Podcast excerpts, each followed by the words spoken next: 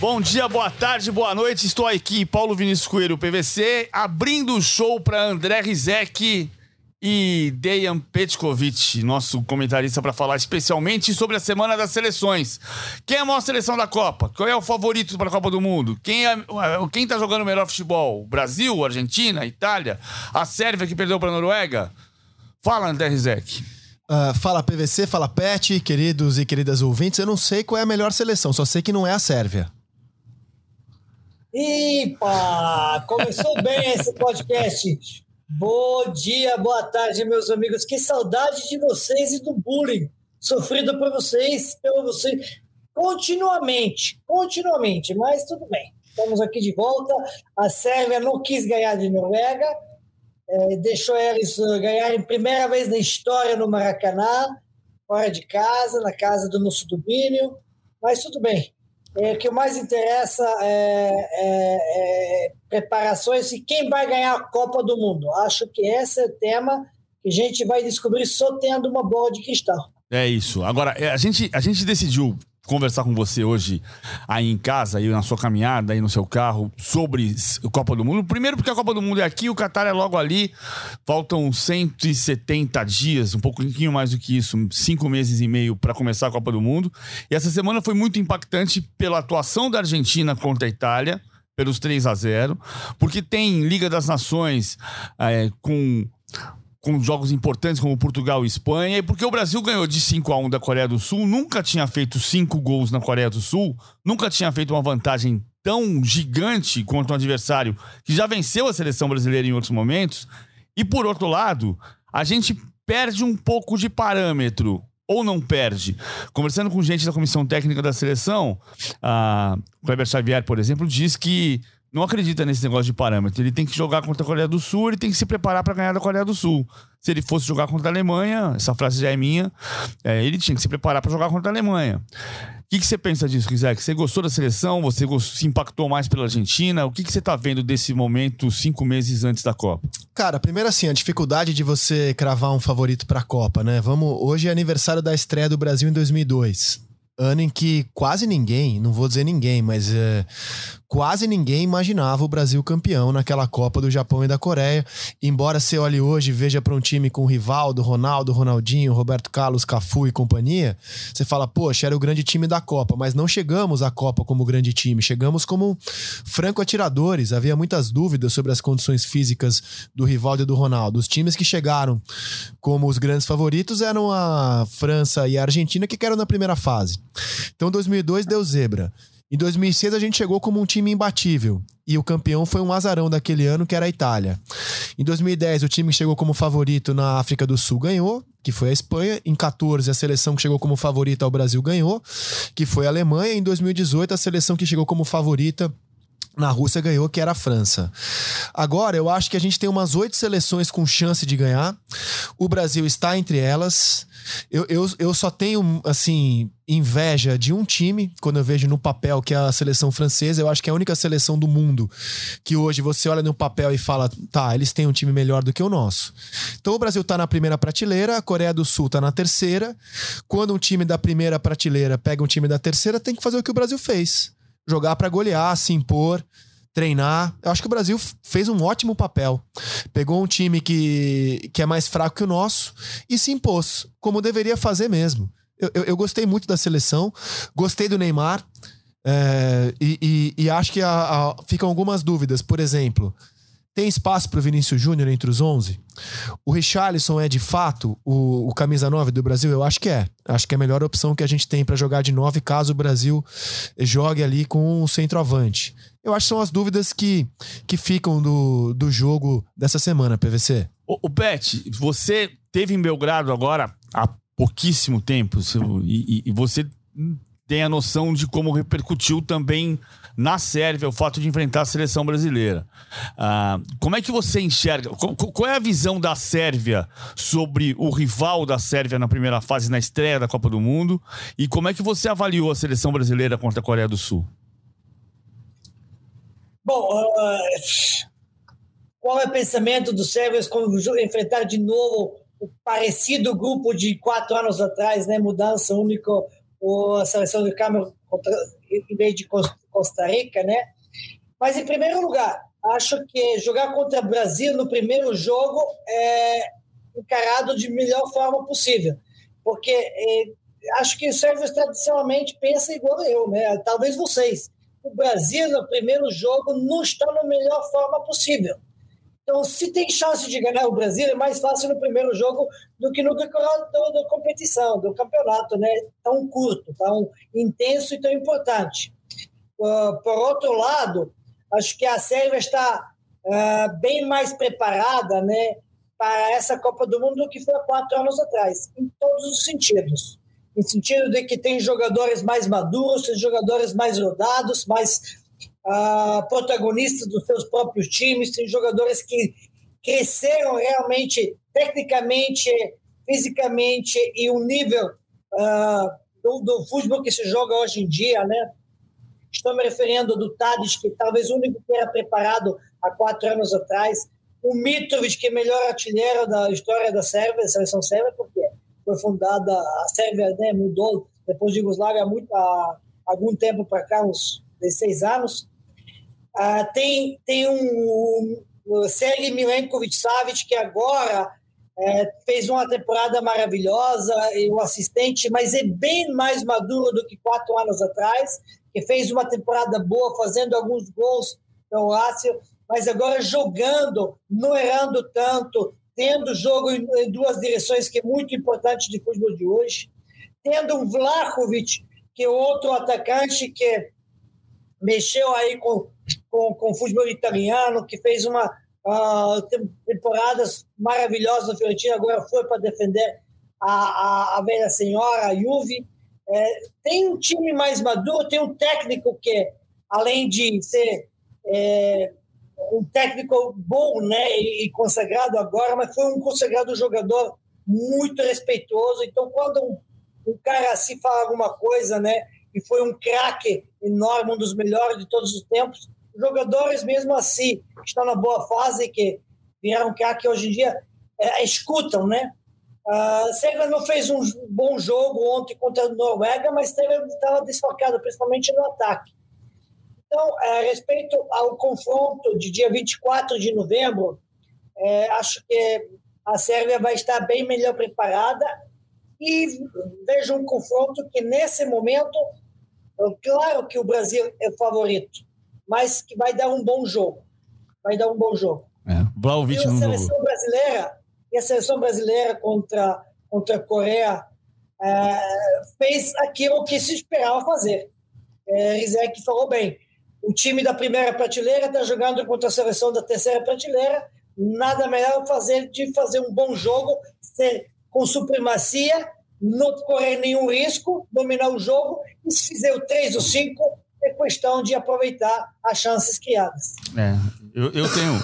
Assim, é, é, eu acho que o Brasil fez um, um, bom jogo contra a Coreia do Sul. É, é, é muito curiosa essa situação. Da, acho que a referência vai ser a Copa do Mundo. É engraçado que a gente, há cinco meses da Copa, olha para as principais seleções do mundo e vê França e Argentina como as mais fortes dessa semana, né? É mais ou menos como há cinco meses da Copa. É, eu, eu vi o seu texto, eu, eu divirjo de você, hein? É. Eu acho o Brasil mais forte que a Argentina. Então, é assim, só que a Argentina é campeã da Copa América. Sim. Inclusive, sim. o Brasil perdeu a chance de enfrentar um europeu porque perdeu para a Argentina. Se você tivesse a noção que você ia ter o retorno da Copa Artemio Frank há, um ano, uh, o Brasil perdeu para a Argentina porque perdeu o jogo. Mas assim, olha a oportunidade que o calendário foi desperdiçado pela seleção brasileira. É, assim, é, é, eu acho que tem oito, oito times que podem ganhar a Copa do Mundo, a Argentina está entre eles. A Argentina está invicta a 32. 32 jogos, a França que joga hoje está invicta a 20, o Brasil está invicto a 12. Só que, como você bem lembrou também no seu blog, a Itália, campeã da Euro, atingiu 37 jogos de invencibilidade e nem para a Copa vai. É, isso vai ser medido num torneio muito curto de sete jogos. Quando eu acho que o Brasil é mais forte que a Argentina, é porque a gente evoluiu muito. Há um ano, eu olhava a seleção brasileira e achava um time chato time insosso. Sim, não via muita perspectiva. O Brasil apostando em jogadores que pareciam ser os melhores mesmo, mas que não evoluíam como time. E um ano depois, o Brasil tem uma renovação interessante. É, o Brasil foi buscar jogadores perninhas rápidas, como disse o Tite, que deram frescor ao time, né, cara? O Rafinha na direita, é, o próprio Paquetá, que se, entrou muito bem no time, a volta do Coutinho. Eu tô vendo um Fred jogando melhor, mais à vontade, mais solto nesse time. É, o Anthony como uma opção muito boa ao Rafinha. Na esquerda, o Vinícius Júnior, que se não for titular, será uma opção espetacular. O Rodrigo crescendo muito no Real Madrid. Então, assim, isso trouxe um frescor para a seleção brasileira. E, e o time da Argentina é bom, é muito bom, concordo com você, tá encaixado, jogam. Os caras curtem estar tá junto, né? A Argentina tá com um astral legal, né? Os caras estão num momento legal, mas eu não tenho medo. Sim, inclusive os últimos cinco jogos Brasil e Argentina foram duas vitórias para cada lado e um empate. Sim. Né? Tá muito equilibrado. Eu, eu, eu, o time que realmente, assim, que eu olho no papel, porque eu não sei como ele vai estar tá jogando no Catar. É, na Euro não jogou bem.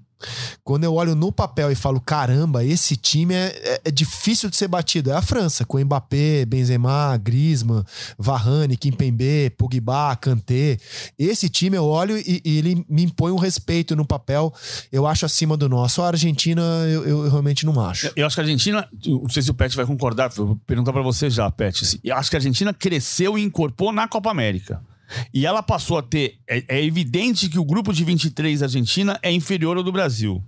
É evidente, o Pet pode Não, discordar, sem dúvida, por exemplo. De 23, sem dúvida, sem dúvida. Agora, eles passaram a ter, a partir da Copa América, um time que você sabe de memória. Né? Emiliano Martinez, Molina, Romero, Otamendi, uh, Tarafico, Lo Celso, uh, Depou ou Guido Rodrigues, uh, Di Maria ou Paredes, e na frente Messi e Lautaro. Esse time, com uma alteração aqui, entre o Paredes, entre o, o, o Depou, entre o Guido Rodrigues, você tem a noção exata de como ele joga. Um 4-4-2, o Messi solto na frente da linha de quarto, fazendo a dupla com o Lautaro, mas solto.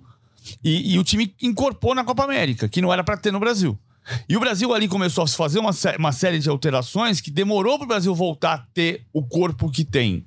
Ah, então, eu acho que a Argentina ganhou essa, esse rosto. E ela teve uma atuação impressionante. Agora, uma atuação impressionante contra a Itália.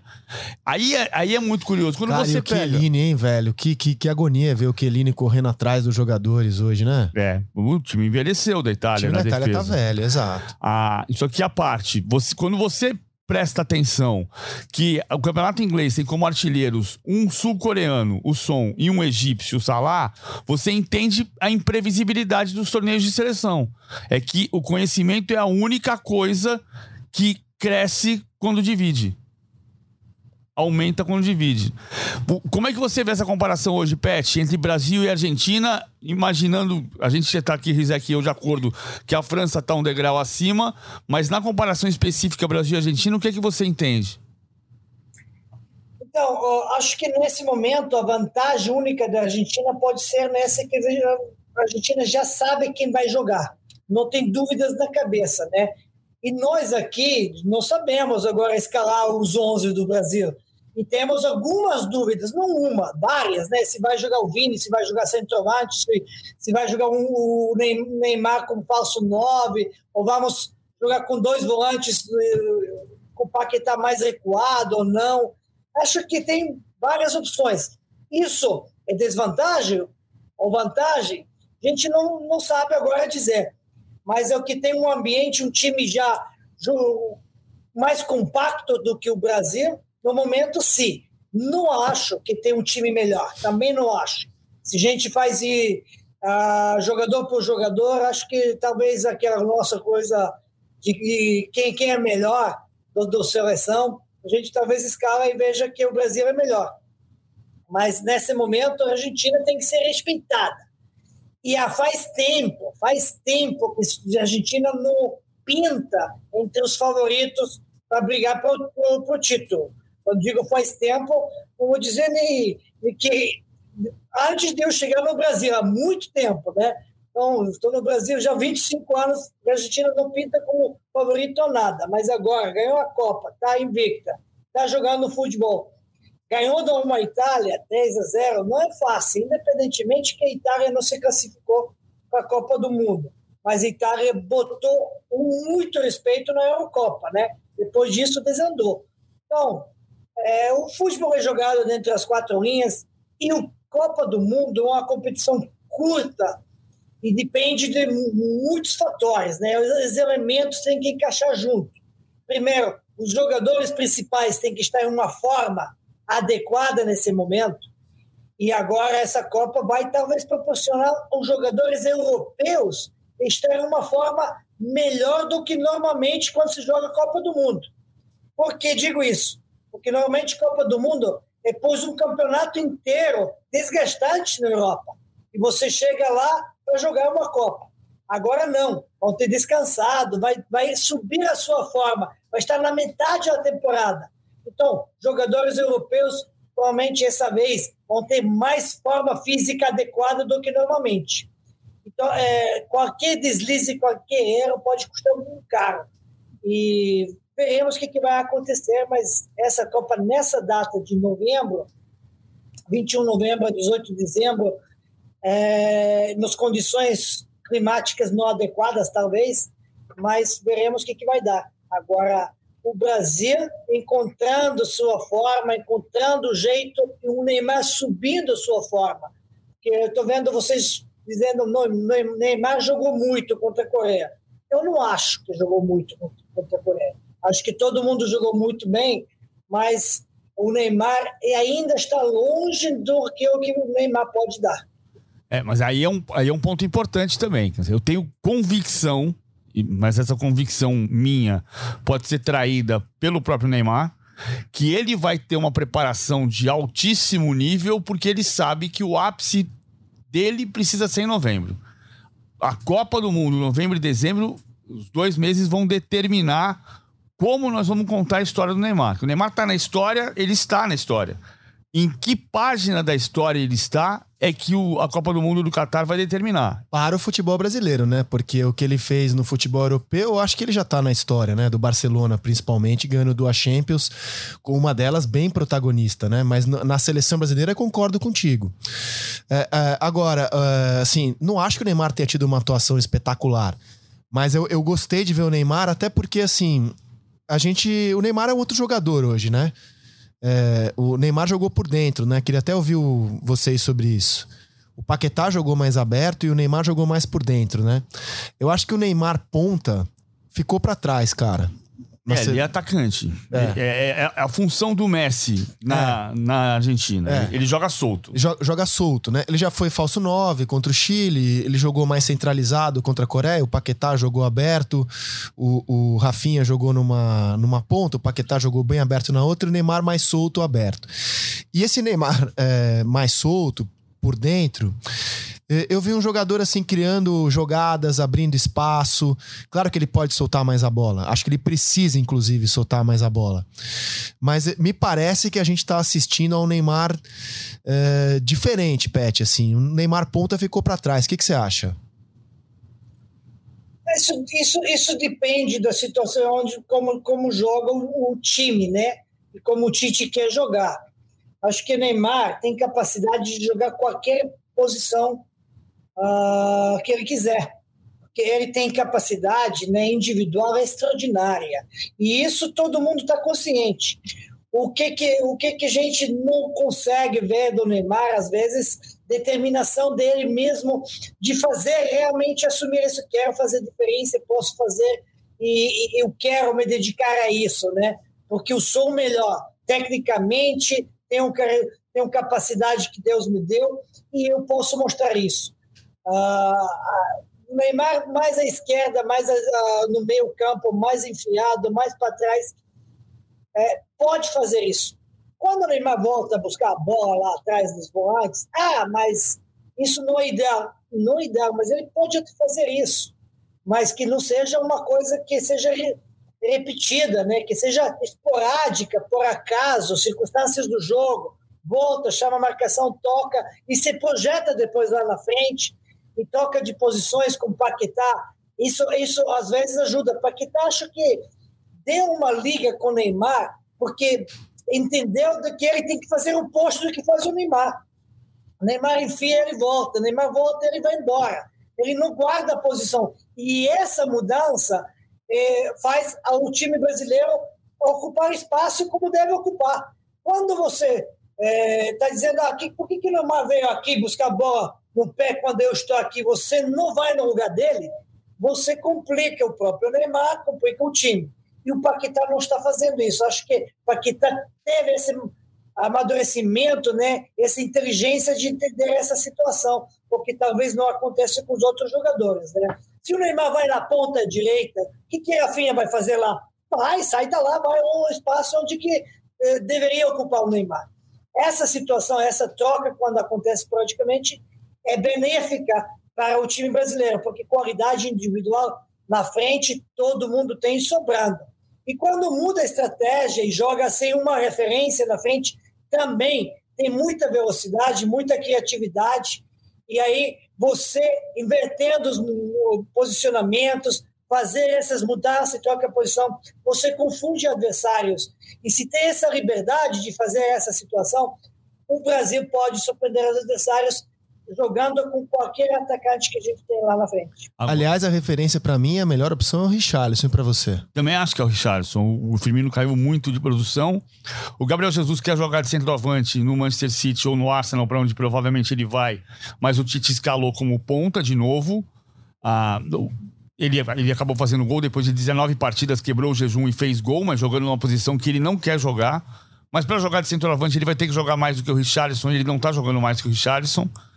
Eu ainda acho que pode ser que a gente chegue a uma conclusão de que pode jogar sem centroavante, com o Neymar solto e sem o centroavante, mas hoje não me parece, eu não tenho a convicção de que o Vinícius vai ser um ponta esquerda que vai fazer uma dupla com o Neymar e que vai tornar o ataque do Brasil mais letal.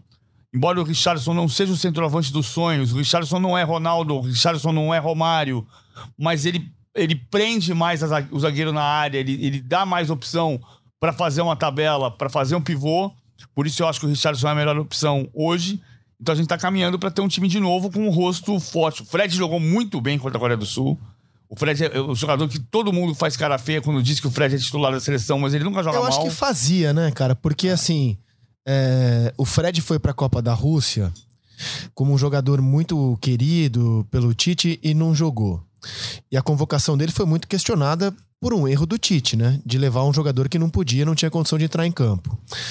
É, é, e o Fred, é, a cada jogo com a camisa da seleção brasileira, ele faz críticos, como eu era, inclusive. É, a presença constante dele. Eu, acho, eu não entendia o Tite é, dar tanta confiança a um jogador cujo desempenho não me convencia. Mas, cara, é, ele convenceu todo mundo, né? Só você vê os jogos da seleção brasileira. Ele é um jogador extremamente regular. E, cara, ele tem sido destaque de vários jogos. Ele fez uma partida contra a Argentina, por exemplo, ao lado do Fabinho, impecável. Ele fez um baita jogo contra o Chile no Maracanã. Ele foi bem contra a Coreia. Pô, é, é, assim, o rendimento dele na seleção brasileira, é, é, você até podia, como eu lá atrás, questionar, mas aí você não se render aos fatos faz de você errado, né? Assim, é errado achar que o Fred não tem espaço na seleção pelo desempenho dele com a camisa amarela. Não, eu, eu concordo. Acho que o Fred hoje é titular da seleção. Então a gente começa a ter, uma, a ter um rosto. Agora, você falou agora há pouco em oito candidatos ao título. E acho que nós estamos mais ou menos de acordo que a França está um degrauzinho acima, não quer dizer que ela vai ganhar a Copa. No papel, né? No não papel. sei na prática. É. O... Quais são os oito? Quer dizer, se a gente tiver que, que, que pensar em quem pode ser campeão do mundo hoje, a Espanha que empatou com Portugal, pode ser campeão do mundo? Pode. Pode, Pet? Claro que pode. Portugal, que empatou com a Espanha, pode ser campeão do mundo? Pelos jogadores que tem, sim. Tem que jogar mais do que vem jogando, mas pelos jogadores que tem, óbvio. É. A Bélgica pode, Portugal pode, Pet?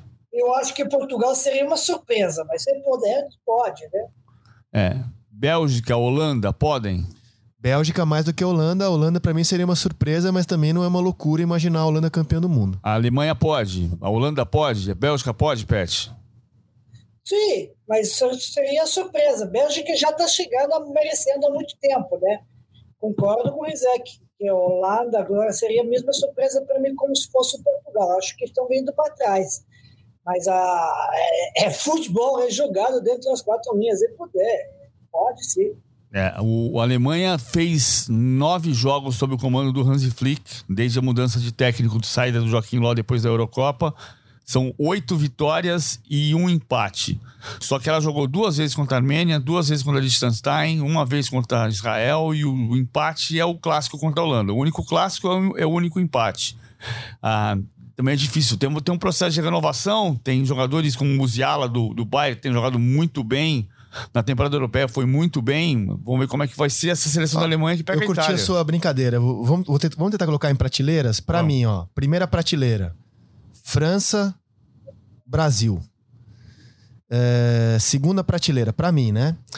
Argentina, Alemanha, Bélgica, Espanha.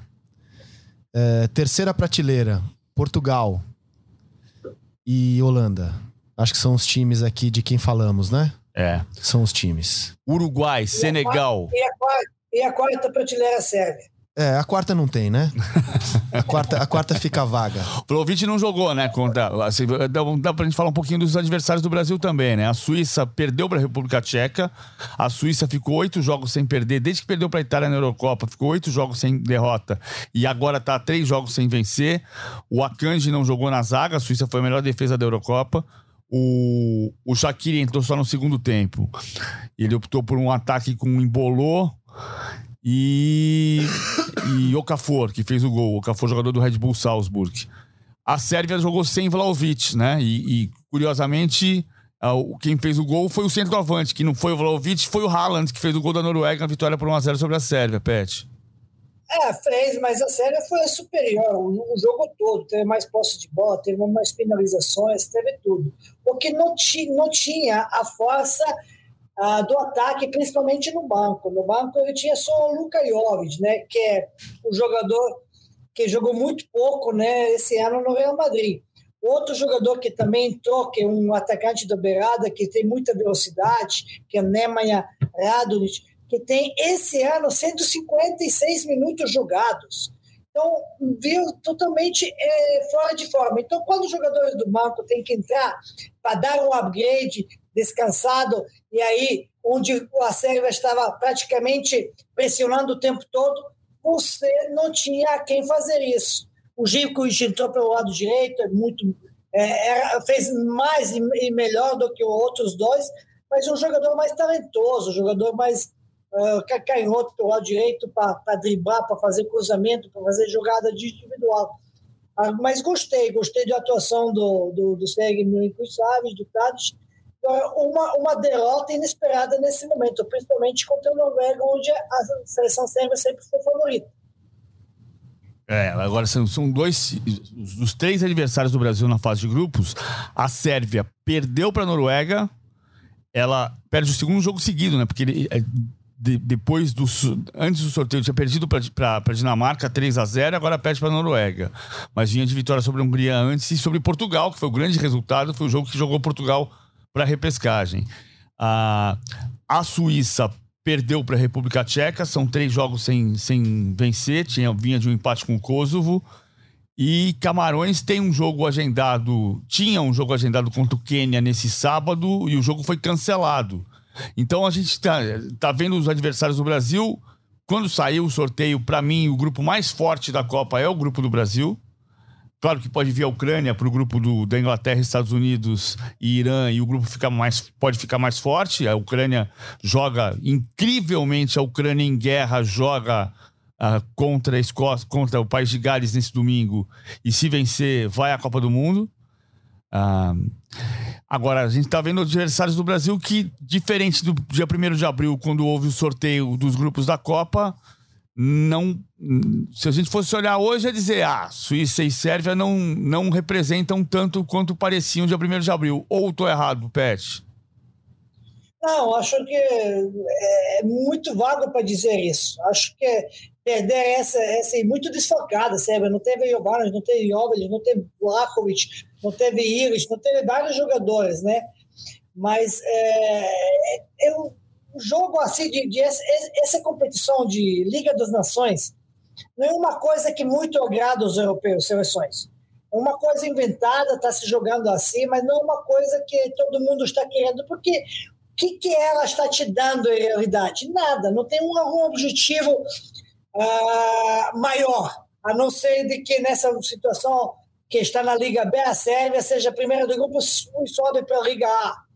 Vai ganhar, não tem uma coisa a mais, não é uma eliminatória, não te dá uma vaga para a Europa, não te dá uma vaga para a Copa do Mundo. Então, e aí, final do, final do, ano, está jogando, né? É, não é uma coisa que, que muito está querendo todo mundo jogar, mas jogos para você experimentar e se preparar. É, bom. E a Sérvia está sendo, Sérvia está sendo assistida, né? Temos um, um, um intruso, digamos. Temos um, um, representante do Brasil que foi lá para Belgrado que assistiu a Sérvia, né? Assistiu o jogo, vai assistir contra a Eslovênia também o próximo jogo e vai acompanhar o terceiro jogo que também vai acontecer contra a Suécia lá fora, que é o Ricardo Gomes, representando o CBF, está lá em Belgrado. É o zagueiro que não foi campeão do mundo em 94 porque teve uma lesão muscular nas vésperas da, da estreia. Jogou a Copa do Mundo de 90 e hoje é observador do Tite. Vamos falar de Brasileirão? Aliás, 94 Sim. foi a terceira zaga do Brasil, né? Porque era para ser o Moser, era para ser o Ricardo Gomes, Ricardo Rocha e acabamos com o Aldair e Márcio Santos fazendo uma atuação de gala. Exatamente. É, foi à medida que os desfalques iam aumentando, a gente também pensava na seleção como uma seleção desacreditada e a seleção acabou campeão do mundo. Ah, final de semana tem duelo de primeiro contra segundo colocado no Campeonato Brasileiro, Palmeiras e Atlético. A rodada pode ter o Corinthians como líder no sábado à noite se ganhar do Atlético Goianiense. Pode ter o São Paulo como líder se ganhar do Havaí no sábado à noite, mas o duelo de fato pode ter o Flamengo joga contra o Fortaleza no, no domingo à tarde no Maracanã, lotado, ah, provavelmente com mais de 50 mil pessoas, mas o duelo é Palmeiras e Atlético, o líder do campeonato contra o segundo colocado. Pela segunda vez o campeonato tem esse duelo, né? Há duas semanas Corinthians líder contra São Paulo vice vice-líder. E agora o, o, o Palmeiras líder contra o Atlético. Contra o Atlético, aliás, o Corinthians líder, o São Paulo era terceiro colocado. Agora o Palmeiras líder contra o Atlético vice-líder. Daí deve sair o líder do campeonato. Só que um jogo que tem uma série de problemas por causa de data FIFA e lesões, né, Rizek? Você tem de cabeça, cara, assim, de data FIFA de jogador brasileiro, o Palmeiras não tem o Everton, não tem o Danilo, que nem no banco ficou contra a Coreia. O Galo não tem o Arana. E na seleção brasileira. O Gustavo Gomes está fora também, por seleção data paraguaia. FIFA. Seleção paraguaia. O Atuesta, que é reserva, mas está na seleção da Colômbia. O Kusevich, reserva, mas poderia ser substituto do Gustavo Gomes, está na seleção chilena.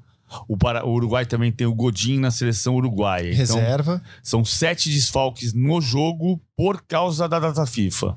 São 13 desfalques na rodada pela data FIFA, sete nesse jogo e o Atlético não tem o Zaratio e o Vargas machucados e o Keno é dúvida.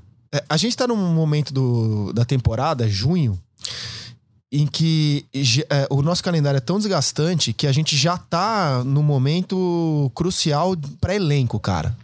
Porque além dos desfalques desse jogo que você citou, o Flamengo não vai ter o Arrascaeta, convocado pela seleção uruguaia, não vai ter o Gabigol contra o Fortaleza. O Corinthians contra o Atlético Goianiense não vai ter o William, Maicon, Fagner, João Vitor. Acho que bem difícil o Corinthians ganhar esse jogo com esses desfalques. Então a gente já chegou num ponto em que os elencos vão fazer muita diferença nesse mês de junho. Muita diferença.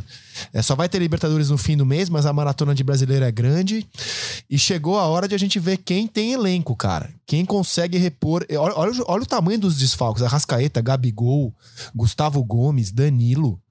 É, é muito desfalque. Arana. É muito desfalque pesado, cara. Não sei se o Pet concorda, mas é, já chegamos num ponto em que o elenco vai ser crucial nesse mês de junho aí. Vai, assim, agora, por outro lado, o Palmeiras tem 14 jogos de invencibilidade e agora vai ter três desfalques. Na verdade, teve, né? O Gustavo Gomes não jogou ou contra o Juventude, o Danilo não jogou a partida passada contra o Santos, fora de casa. O Everton não jogou contra o Santos, mas assim, o Gustavo Gomes ainda jogou. O Palmeiras está seus melhores do time. Isso é verdade. O Everton, Gomes e Danilo. O Flamengo seus melhores do time, Gabigol e Arrascaeta. É, e o, e o Atlético sem o Zaratio, que faz uma diferença enorme. Pô, é. Uma diferença monstruosa. O que é que você projeta Palmeiras e Atlético, de Palmeiras e Atlético, ou para Palmeiras e Atlético, Pet? Ah, eu ouvi você falar que desse jogo sai o líder do campeonato, né? Acho que Não necessariamente, pode continuar o líder do campeonato. Se, se empatar esse jogo, continua o Palmeiras, né? O líder do campeonato. É, depende do saldo, Mas né? tem Corinthians, Corinthians ameaçando, né? Ah, é, bom, primeiro, acho que esse desfalque, ainda, ainda bem que está acontecendo agora, né? Em mês de junho, que ainda são oito rodadas jogadas, ainda dá tempo de recuperação. Lá na frente, né? Agora, setembro vai fazer a faltam jogadores quando já começa a se desenhar a possibilidade de briga por título. Agora ainda dá tempo de recuperar, né? O Flamengo está recuperando agora, tem um jogo teoricamente é, todo mundo diria mais fácil, mas jogo perigosíssimo contra Fortaleza. Fortaleza está numa situação que ninguém esperava e agora perdendo o, o, o clássico, está numa situação que precisa reagir. O Flamengo com o desfalque, jogo difícil. Por outro lado, estou dizendo, ah, é mais fácil agora para o Flamengo e para o técnico, porque já não tem mais a, a sombra do JJ, que já se apresentou lá na Turquia. Então, o campeonato vai começar a esquentar, começar a esquentar e vamos ver como cada um reage. Mas acho que esse ano a gente está vendo um campeonato diferente. Não tem ah, um, um, time que se destacou, não tem um time que está lá na frente e já está mostrando, ah, esse vai ser o campeão. Esse vai, vai, vai levar para frente, não vai ter nem briga, né? Como já aconteceu nos anos anteriores. É. Que você vê um, dois times brigando. Agora, o campeonato, pelo menos no momento, está bem equilibrado. É. Agora, a Fortaleza, que está muito abaixo do esperado, o resto está dentro do normal. E diferente para mim. É, a rigor, para eu encontro o que está dizendo o Pet, cinco times podem fechar a rodada como líderes do campeonato, né? O, o Palmeiras, que é o atual líder, o Atlético, que é o vice-líder. Quem vencer vai ser o líder do campeonato, a não ser que o Corinthians goleie e faça um saldo maior do que os dois. Difícil, é. né? O Corinthians pode ser o líder se der empate em Palmeiras e Atlético e o Corinthians ganhar do Atlético Goianiense em Goiânia. O Coritiba pode ser o líder dependendo da combinação de resultados, empate de Palmeiras e Atlético, saldo de gols do Coxa contra o Ceará em Fortaleza e o São Paulo empatar com o Havaí, por exemplo. E o São Paulo pode ser o líder, porque ele pode chegar a 16 pontos. Se der empate Palmeiras e Atlético, aí depende do saldo de gols. Ah, então são os cinco que podem fechar a rodada como líder do campeonato. Tem uma ah, informação de bastidor do Corinthians que eu acho bem legal, cara, sobre o Campeonato Brasileiro. Que agora, com a chegada do Antônio Oliveira, passa a ter 10 estrangeiros, cinco deles portugueses, né? O Corinthians fez uma avaliação com o Vitor Pereira do campeonato até aqui, do elenco, ele quer reforços, inclusive. E ele internamente lá se demonstrou surpreso com o Campeonato Brasileiro. A realidade surpreendeu ele. Ele imaginava que o Campeonato Brasileiro fosse equilibrado, mas ele não imaginava que times tidos como pequenos aqui, como América, é, pudessem enfrentar times tidos como grandes, como o Corinthians, na casa do Corinthians e atacasse, dominasse o jogo. Né? Ele vem de um país onde você tem só três clubes grandes e os demais jogam na defesa, né? Contra Porto, Benfica, Sporting e, e na Turquia a mesma coisa. E ele tá surpreso de ver como times aqui, repito, tidos como pequeno, conseguem ir na casa do adversário e, e, e, dominar os jogos, como a América fez com o Corinthians. Eu, eu fiquei. Achei um relato legal, assim, que ele não ele esperava equilíbrio, mas ele não esperava que esses times é, atacassem. Quem falou isso? O Vitor Pereira teve uma reunião. É, é uma informação que eu tive lá do Corinthians que ele ele tá positivamente surpreso com o campeonato nesse sentido, Pet. É que mostra essa desconhecimento, porque a gente está gente está vendo isso muitas, muitas vezes. Quantas, gente, quantas vezes a gente viu o time campeão do, do, do Campeonato Brasileiro e ano seguinte ser rebaixado, ou brigar para não ser rebaixado? Então, mas a esses times que são modestos, que ele está chamando, e concordo plenamente, mas jogam futebol. Por isso o Campeonato Brasileiro é muito mais difícil que qualquer outro campeonato, porque nos outros campeonatos você não imagina essas circunstâncias. Você pode até perder um jogo ou outro do time pequeno ou modesto, mas não pode ser dominado pelo esse time. Esse time tem que defender, defender, defender e jogar por uma bola, um, um gol contra, uma boa parada, uma falha. Aqui não. Aqui você, se não está no teu melhor, do outro lado tem, tem time que joga e tem jogadores bons.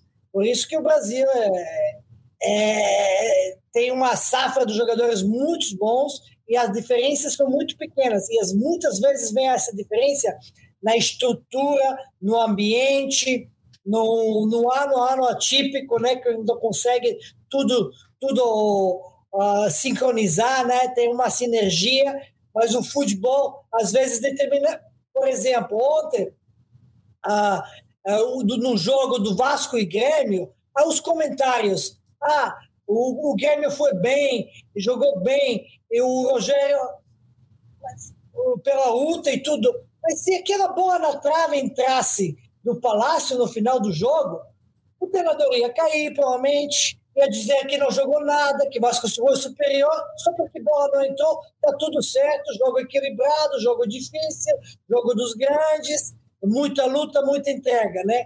Então, às vezes, muitas vezes, a gente determina ah, o nosso, nosso discurso conforme o resultado. Agora é bom que o Vitor Pereira provavelmente não conhecia e está dizendo isso. Time pequeno, time modesto consegue jogar. Olha como o Ceará jogou contra o Palmeiras no, no, no Allianz Parque. Agora com o América jogou contra o Corinthians. Tem jogos e jogos. É importante, às vezes, entender de que, mesmo com pequeno porte, você pode jogar o futebol, não simplesmente defender, defender, defender e jogar por uma bola. Quando o time faz isso, como Curitiba, por exemplo, que joga e tem um técnico já há algum tempo no comando, você vê que é possível atingir resultados. Logicamente, ao longo do período da competição, é que tem mais recursos, maior elenco, mais consistência, mais dinheiro, é mais favorito, obviamente. A frase dele é assim: ó, o Campeonato Brasileiro tem candidatos ao título, mas os jogos não têm candidatos, são sempre equilibrados. Achei uma frase boa. É boa mesmo. E eu, eu acho sempre isso. Desde, desde o Gareca, por exemplo, eu sempre tive a impressão de que os técnicos que chegavam no Brasil demoravam para entender esse movimento. Que você tem. Você, você vai jogar mesmo, mesmo na Inglaterra, que é o campeonato que tem mais, menos, mais equilíbrio. Você joga um clássico Manchester City e Liverpool e depois você vai jogar contra o Burnley. Aí você vai contra o Burnley você vai ganhar. É, acontece de ter o West Bromwich em último lugar ganhando o Manchester City líder, mas, mas é mais raro. E aí você faz assim, um português, vem aqui e fala Porto e Benfica, mas na semana que vem eu descanso contra o Moreirense. Aqui, quando você olha para a tabela e diz, agora eu vou pegar o último colocado, Fortaleza, você vai viajar 3 horas e 15 minutos de avião, chegar num outro clima, num outro, num outro estado, num cansaço eh, da viagem, num desgaste para pegar um adversário que tem uma torcida enorme, construída em 100 anos de campeonatos estaduais, que por isso entende que o time dele briga pelas maiores posições. Porque o Fortaleza sempre brigou para ser campeão. No Ceará, mas brigou para ser campeão. Então você, você tem essa, essa dificuldade, até o técnico estrangeiro chegar e entender onde ele está, leva um tempo. Alguns são mais rápidos, outros não são. Mas o Vitor Pereira internamente está relatando exatamente essa experiência. Como o Abel relata no livro, quando ele diz que pegou o avião para jogar contra o Ceará pela Copa do Brasil, depois dos primeiros jogos dele aqui em território brasileiro, e desceu, ele saiu com 20 graus de São Paulo e desceu com 34 em Fortaleza e falou: Mas peraí, que país é esse que nós estamos? É, é muito doido. Muito doido. Bom, meus amigos, vamos fechando o nosso podcast, PVC? Vamos nessa. Eu apresento, eu, eu, eu abri o show para André Rizek e Dejan Petkovic, e agora eu fecho o show de André Rizek e Dejan Petkovic. O... Obrigado, Pet. Você quer deixar um destaque final? Falar sobre a, como a Sérvia vai ganhar do Brasil em, em, em novembro no Catar? O que posso dizer simplesmente que não é impossível. É possível que a Sérvia ah, consiga um resultado positivo e bom. E pelo menos é possível fazer um bom jogo. Ganhar ou não, essas são circunstâncias do jogo, né? Eu quero deixar uma provocação final, pode ser? Claro. É, o Renato Gaúcho foi dos treinadores. Bom, Falamos aqui que o Campeonato Brasileiro tem a partir de agora 10 estrangeiros, todos muito bem-vindos, ótimo, acho esse intercâmbio maravilhoso. O Renato Gaúcho foi, nos últimos anos, um dos técnicos mais avacalhados e criticados aqui no Brasil. Não quero entrar no mérito das críticas, até porque muitas delas, com muitas delas, eu concordo. Mas ele foi tratado assim, quase que como um indigente tático, como quem não sabia nada. É só uma provocação. Desde que ele saiu do Grêmio, o Grêmio foi ladeira abaixo. E o Flamengo hoje, hoje, pode ser que amanhã mude, joga menos com o Paulo Souza do que jogava com o Renato. Eu acho que a gente tem que ter um pouco mais de calma com algumas críticas e com alguns assassinatos de reputação aqui no futebol brasileiro. O Renato pode não ser o treinador mais brilhante do mundo, mas também não era o indigente tático que ele foi pintado, e eu acho que o, o destino tratou de provar isso no Grêmio e até agora no Flamengo. É uma provocação final que eu faço aqui. Provocação justa. Essa semana surgiu o boato de que o Roger podia cair e o Renato podia voltar pro Grêmio. Mas a gente fica por aqui. Na segunda-feira a gente volta para falar de quem será o líder do campeonato: Palmeiras, Atlético, Corinthians, Curitiba ou São Paulo. Vamos falar falar de campeonato brasileiro, vamos falar de futebol internacional, vamos falar de. Tem Itália e Alemanha nesse final de semana também. Vamos falar sobre tudo isso na segunda-feira.